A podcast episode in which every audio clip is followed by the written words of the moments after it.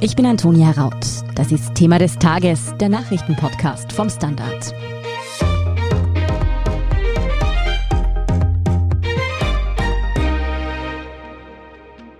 In Afghanistan überschlagen sich die Ereignisse.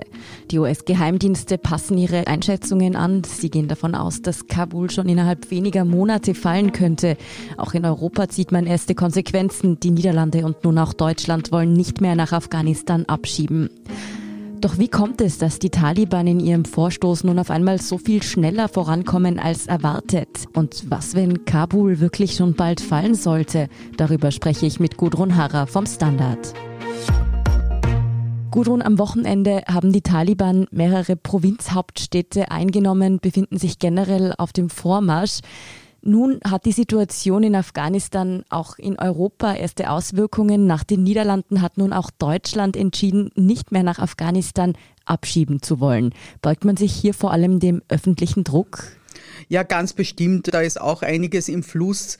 Die Position der Regierungen, die eben wie Österreich gesagt haben, nein, wir schieben weiter ab, war einfach dass sich rechtlich nichts geändert hat, dass es eine afghanische Regierung gibt, mit der man Übereinkünfte geschlossen hat und Punkt.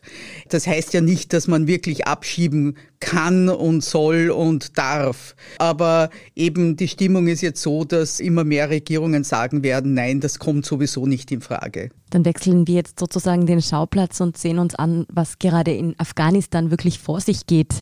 Auch wenn die Nachrichtenlage dort immer mit Vorsicht zu genießen und oft nicht gesichert ist, können wir ungefähr sagen, welche Gebiete und Städte in den vergangenen Tagen in die Kontrolle der Taliban gewandert sind? Also man müsste natürlich zuerst definieren, was Kontrolle wirklich heißt. Es ist oft so, dass die Taliban in einer Stadt drinnen sind, im Zentrum das heißt dann noch nicht, dass sie die ganze Stadt kontrollieren. Aber ich will das überhaupt nicht kleinreden. Also sie sind dort. Und wir gehen davon aus, dass neun Provinzstädte und in sehr verschiedenen Provinzen und Landesteilen gefallen sind. Und das ist wirklich der Schock, weil man dachte zuerst, sie werden sich in ländlichen Gebieten mehr bewegen. Und auch dort ist es. Also wenn eine Gegend sozusagen rot eingefärbt ist, heißt das nicht, dass die jedes Dorf dort kontrollieren. Aber unter dem Strich bleibt, dieser Vormarsch ist viel, viel aggressiver und viel schneller, als wir jemals erwartet hatten. Und es geht auch wirklich den Städten an den Kragen. Und das ist das wirklich Erschreckende, weil man ist davon ausgegangen, dass die afghanische Armee das halten kann. Weiß man etwas darüber, was nun in den Gebieten passiert, in denen die Taliban nun die Macht übernommen haben? Gibt es da gesicherte Informationen. Es war ja von Massenexekutionen zu hören, von Mädchenschulen, die bereits schließen mussten, auch von Auspeitschungen und anderen Übergriffen. Also gesichert ist gar nichts. Nicht? Auch da hört man ganz unterschiedliche Sachen. Man hört zum Beispiel, aber das war eher am Anfang, dass die Taliban darauf geachtet haben, dass das Leben so weitergeht wie bisher. Also das ist ihnen wichtig, dass die Wirtschaft funktioniert. Sie leben ja auch zum Teil von den Einnahmen, die sie den Leuten wegnehmen und so weiter. Wir kennen das übrigens auch von der Terrororganisation der Islamische Staat. Also die haben auch die Wirtschaft erhalten. Dass es Übergriffe gibt, dass es gegen Leute, die Widerstand leisten, natürlich äh, Gewalt gibt, da ist überhaupt kein Zweifel. Wir wissen zum Beispiel von der Armee, manche ergeben sich und die dürfen dann gehen, äh, wenn sie alle Waffen übergeben. Ob die dann wirklich alle rauskommen und wie viel umgebracht werden, weiß man nicht. Die Mädchenschulen betreffend, das ist auch noch eine schwierige Frage, weil sind wir ganz ehrlich, wenn jetzt die Taliban in deine Stadt einmarschieren, also dann gehst du als Mädchen sowieso nicht zur Schule. Was die da vorhaben und ob sie sich geändert haben in diesen 20 Jahren, in dem Sinn, dass ihr islamisches Emirat, das sie wieder errichten wollen, vielleicht etwas anders aussieht und sie auch mehr, wie soll ich sagen, soziales Leben in dem Sinn zulassen als früher, das wissen wir einfach noch nicht. Aber ich meine, das Vertrauen ist natürlich äußerst gering, dass die sich wirklich verändert haben, grundlegend. Umso mehr, als sie ja sehen, sie kriegen jetzt die Macht. Nicht? Sie müssen sich ja nicht mehr arrangieren. Man hat gedacht, sie arrangieren sich mit der existierenden Regierung in Kabul. Und natürlich hätten sie da Abstriche machen müssen. Aber wenn sie alles wieder beherrschen, können sie auch wieder verfahren, wie sie es immer getan haben. Mm, ja, daran, dass die Taliban mit dem Abzug der US-Truppen und der internationalen Truppen wieder vorrücken würden, daran gab es ja eigentlich nie einen Zweifel. Aber die Geschwindigkeit, die hat ja nun doch die allermeisten überrascht, oder? Naja, ich meine, es gab ja schon einen Vertrag mit den Amerikanern abgeschlossen 2020 dass die Taliban sich verpflichten, mit der existierenden Regierung in Kabul Verhandlungen zu führen. Und da war eigentlich schon auch vorgesehen, also ein Waffenstillstand. Natürlich gab es da auch wieder tausende Ausnahmen, aber ich meine, dass die sofort aggressiv losmarschieren, war eigentlich nicht so ausgemacht. Eine der Begründungen ist, Trump hat ja eigentlich schon diesen Abzug bis zum 1. Mai versprochen. Diese Frist hat dann Biden bis 11. September verlängert, was eben von den Taliban zum Vorwurf gemacht wurde, sozusagen die Amerikaner sind vertragsbrüchig. Wenn wir jetzt über die Taliban sprechen, dann werden sie auch vor allem immer als radikal-islamistische Gruppe beschrieben. Kannst du uns vielleicht etwas darüber erzählen, wer die Taliban eigentlich sind und wie sie auch den Islam auslegen? Also Taliban ist eigentlich der Name für einen religiösen Studenten, einen Schüler, also nicht nur religiös, aber in diesem Fall ein religiöser Student. Und das bezieht sich ganz genau darauf, dass diese Leute, afghanische Flüchtlinge, afghanische, pashtunische Flüchtlinge, die während der sowjetischen Besatzung nach Pakistan geflohen sind, dort in religiösen Schulen ausgebildet wurden. Wirklich Massen von denen. Und Mitte der 90er Jahre, also die Sowjets sind 89 weg, dann der Bürgerkrieg und ab Mitte der 90er Jahre sind die mit Hilfe auch, muss man sagen, des pakistanischen Geheimdienstes in Afghanistan eingesickert und waren dort sehr erfolgreich. Wohl auch, weil viele Leute geglaubt haben im Bürgerkrieg, sie sind eine stabilisierende Macht. Übrigens auch nicht nur Afghanen haben das geglaubt, sondern zum Beispiel auch in den USA manche. Und diese Leute haben eben einerseits diesen Islam, der von einer Erweckungsbewegung, die in der zweiten Hälfte des 19. Jahrhunderts in Pakistan entstanden ist, geprägt ist. Also einen sehr, sehr puristischen, fundamentalistischen Islam. Und dann kommt aber noch dazu ein pashtunisches äh, Stammeselement. Also wirklich sehr, sehr konservative pashtunische Bräuche, die jetzt nicht unbedingt islamisch irgendwie begründet werden. Und das kommt eben zusammen und das ergibt eben eine sehr, sehr ungute Mischung. Ja, um so weite Teile des Landes zu kontrollieren, da reicht der Glaube allein natürlich auch nicht aus. Die Taliban brauchen auch finanzielle Mittel, die sie einerseits aus Schutzgelderpressung, aus Drogenhandel, aber auch teilweise aus, wie du schon angesprochen hast, eroberten Waffen beziehen. Allerdings kommt da ja auch Geld aus dem Ausland, oder? das ist nicht mehr so aktuell, wie es vor 20 Jahren war. Das muss man ganz klar sagen. Also diese Leute, die früher, also diese Idee Afghanistan so zu befrieden unterstützt haben, zum Beispiel Saudi-Arabien, also die sind da ausgestiegen, zumindest das offizielle Saudi-Arabien, weil die haben ja dann später selbst Probleme mit Al-Qaida bekommen. Al-Qaida wurde ja von den Taliban beherbergt und hat dann von dort aus im September 2001 die USA angegriffen.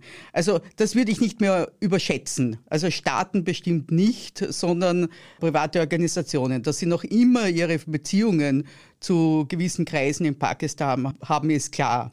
Sonst gibt es heutzutage wenige, die an so einem Staat, an einem islamischen Emirat, das nur von diesen Taliban geführt wird, Interesse haben. In Afghanistan liegt das Geld auf der Straße. Also in einem Opiumanbauland und Drogenschmuggel und so weiter. Und Waffen gibt es auch genug. Sie kriegen gerade jetzt wieder viele, viele Waffen, die sie eben der afghanischen Armee abnehmen. Das sind amerikanische Waffen. Also die Unterstützung von außen würde ich nicht überschätzen. Über den Abzug der USA und auch was es bedeuten würde, wenn Kabul wirklich schon bald fällt, darüber sprechen wir gleich nach einer kurzen Werbepause. Guten Tag, mein Name ist Oskar Bonner. Wenn man in stürmischen Zeiten ein wenig ins Wanken gerät, den eigenen Weg aus den Augen und die Orientierung verliert, dann ist es sehr hilfreich, wenn man etwas hat, woran man sich anhalten kann. Der Standard, der Haltung gewidmet. Jetzt gratis testen auf Abo der Standard AT. Gudrun, natürlich hängt das Vorstoßen der Taliban mit dem Abzug der US-Truppen zusammen. Kannst du noch einmal erklären, wieso die USA jetzt nach 20 Jahren das Land verlassen? Es war wirklich ein langer Prozess und eine lange Diskussion. Und man muss sagen, dass Joe Biden als Vizepräsident von Barack Obama schon eigentlich einer war, der gesagt hat, wir sollten dort nur Terrorismus bekämpfen. Wir sollten dort nicht versuchen, also die afghanische Regierung zu stützen und Nation Building zu machen und so weiter. Das war immer Bidens Linie. Trump wollte aus allem raus, egal ob das jetzt Syrien oder was auch immer ist oder eben Afghanistan. Und er hat ja praktisch den großen Abzug begonnen, schon bis Ende des Jahres 2020 und Biden macht das jetzt. Ich meine, es ist unglaublich schmerzhaft und zynisch, aber was mir an der Kritik abgeht, ist natürlich schon das Aufzeigen der Alternativen. Ne? Die Amerikaner waren da jetzt 20 Jahre drinnen. Man muss sich schon fragen, was falsch gelaufen ist. Auch die falschen Einschätzungen jetzt natürlich wieder. Aber das heißt nicht, dass man noch 20 Jahre dort bleiben konnte. Das Ganze war wahrscheinlich eine Unternehmung, die nicht gelingen konnte von Anfang an. Aber dass dieser Abzug irgendwann einmal kommt und dass wenn die Amerikaner gehen, auch alle anderen gehen und alle Rufe so ungefähr, wir sollen uns jetzt engagieren, ich meine, wie denn, militärisch und so weiter, also es ist lächerlich. Also 20 Jahre waren genug. Was die USA und die internationalen Truppen eigentlich ja auch stark versucht hätten, war die afghanische Armee und die Sicherheitskräfte vor Ort auszubilden. Allerdings konnten die jetzt offenbar den Taliban sehr wenig entgegensetzen. Wieso? Naja, da gibt es auch wieder so viele strukturelle Gründe und ich frage mich manchmal, ob das nicht vor ein paar Jahren noch besser gegangen wäre. Sogar, also diese Armee ist jetzt schon erschöpft von diesen 20 Jahren. Also bei aller Kritik möchte ich jetzt schon einmal damit beginnen, dass diese Armee in diesen 20 Jahren auch unglaublich gelitten und Opfer gebracht hat. Also es gibt ungefähr 66.000 Gefallene. Afghanen in dieser Zeit. Es werden jetzt monatlich mit so Roadside Bombs äh, an die 300 Personen getötet Soldaten. Also der Armee geht's nicht gut, das Geld fehlt und so weiter. Dann kommt natürlich dazu die übliche Korruption, die in diesem Land auch eher wieder schlimmer geworden ist im Laufe der Jahre. Also wir haben genau das, was wir im Irak gesehen haben, sogar sogenannte Schattensoldaten. Also das sind Soldaten, die auf der Soldliste stehen und die aber überhaupt nicht existieren und irgendjemand anderer kassiert den Sold. Dann kommt noch dazu, dass eben dieses Land auch ethnisch so gespalten ist, dass doch viele nicht an diese nationale Armee glauben und eher für ihre ethnische Miliz kämpfen als für eine nationale Armee und eine Regierung in Kabul, der sie nicht vertrauen und die auch schwach ist und auch korrupt ist und so weiter. Ich meine, eine, wie soll ich sagen, Erwartung war ja auch, und das passiert ja auch, dass sich anstelle der Armee viele, viele ethnische Milizen bilden und dass die die Taliban bekämpfen. Wir hätten halt dann wieder so eine Situation, wie wir schon einmal gehabt haben. Aber sind wir uns ehrlich, das ist dann wieder ein Bürgerkrieg. Du hast schon angesprochen, Afghanistan ist nicht ein ethnisches Volk, da gibt es ganz verschiedene Volksgruppen. Ist es demnach auch schwer zu sagen, wie jetzt eigentlich die afghanische Bevölkerung unter Anführungszeichen den Taliban gegenüberstehen?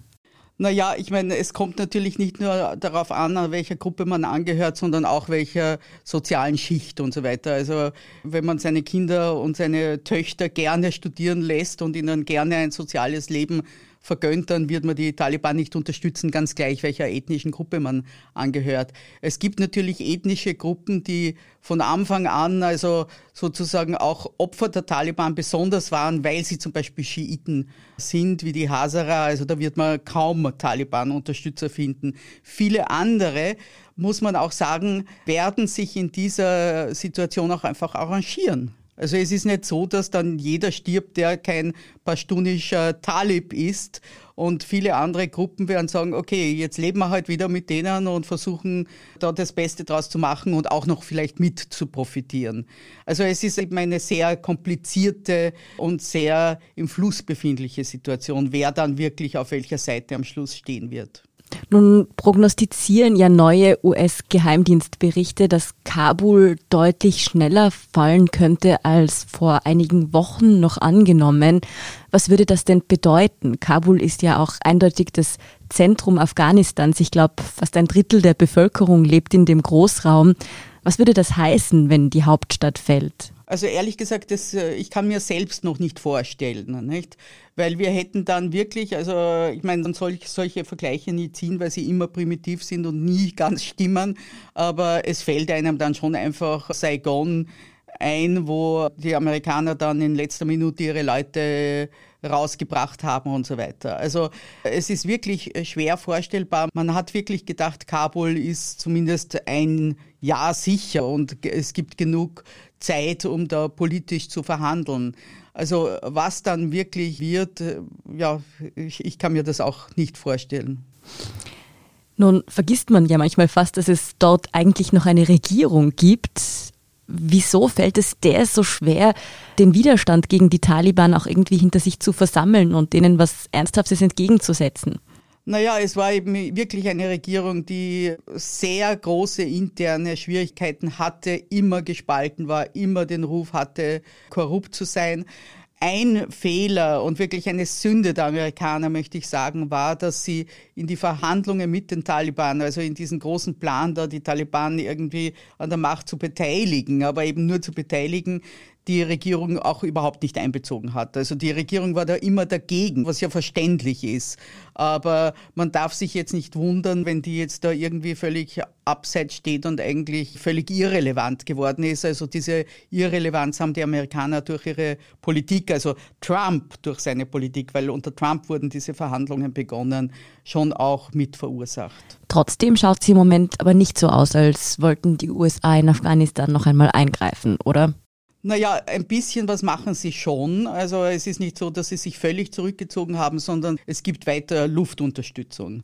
Aber es ist eigentlich vorgesehen, dass diese Luftunterstützung eingestellt wird und das wäre fatal, weil eines möchte ich auch noch erwähnen. Es zieht ja nicht nur die amerikanische Armee und die NATO-Truppen ab, es ziehen mit diesen Truppen auch die ganzen militärischen Subunternehmer ab, also die sogenannten Contractors, die ja auch sehr stark für die Wartung, für die Logistik, Kommunikation und so weiter der afghanischen Armee verantwortlich waren und sind. Also das sind immerhin, man, man spricht jetzt von 18.000 Leute, die dafür die Amerikaner gearbeitet haben.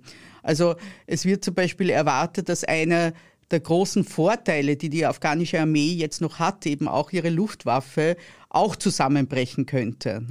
Also und in diesem Licht ist es schon möglich, dass die Amerikaner ihre Einsätze auf der Seite der afghanischen Armee noch länger aufrechterhalten. Aber ob das dann wirklich entscheidend ist, muss man sich fragen. Ist es eigentlich denkbar, dass andere Großmächte noch in den Konflikt eingreifen könnten? China zum Beispiel, das ja regional wesentlich näher dran wäre als die USA. Naja, eingreifen, also ähm, zwischen eingreifen und mitspielen ist natürlich ein Unterschied. Also man muss sich jetzt wirklich alle diese Nachbarländer anschauen.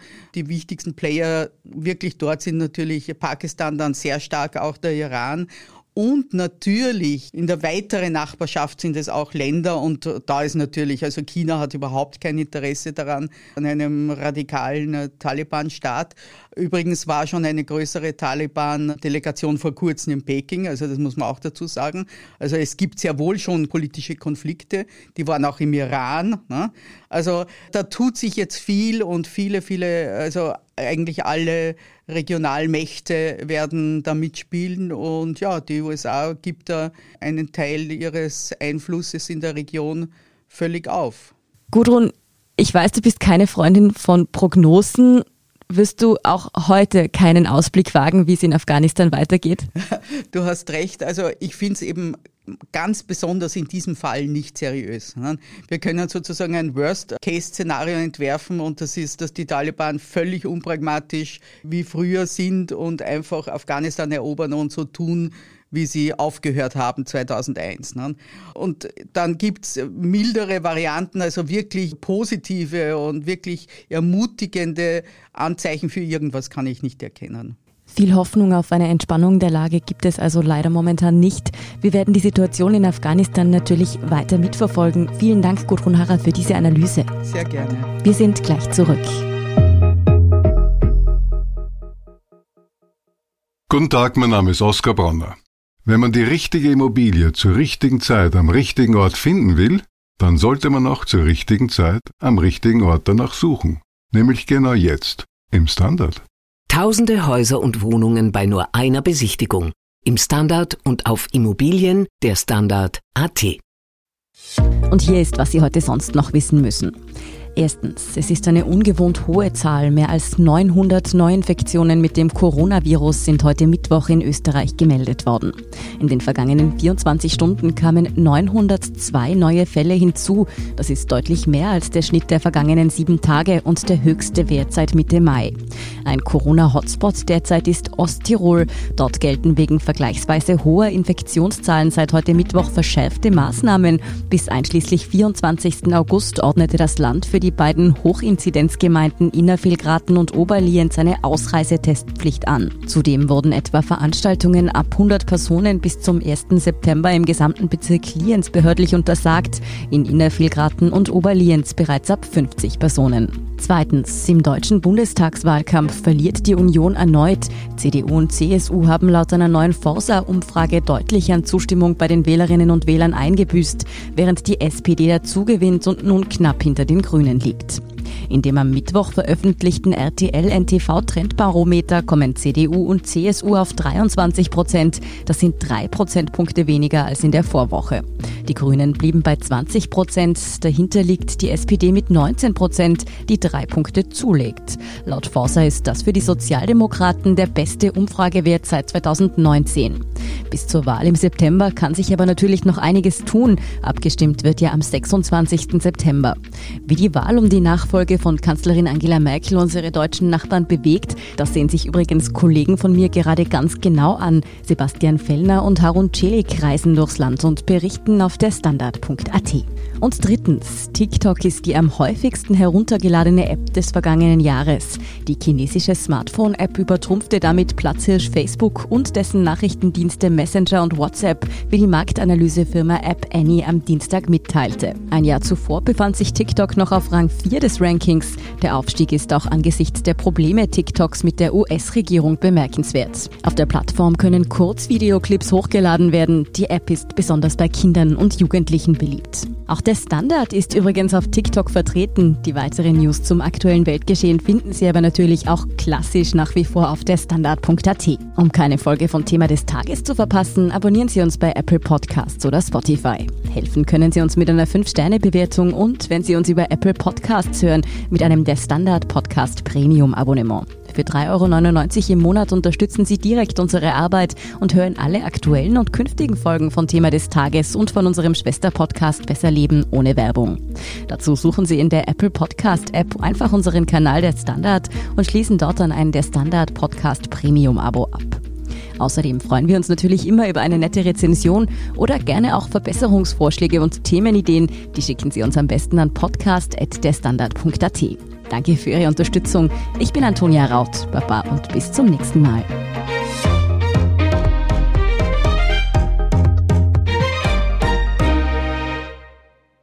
Guten Tag, mein Name ist Oskar Bonner. Ein Job, den man machen muss, ist ein Beruf.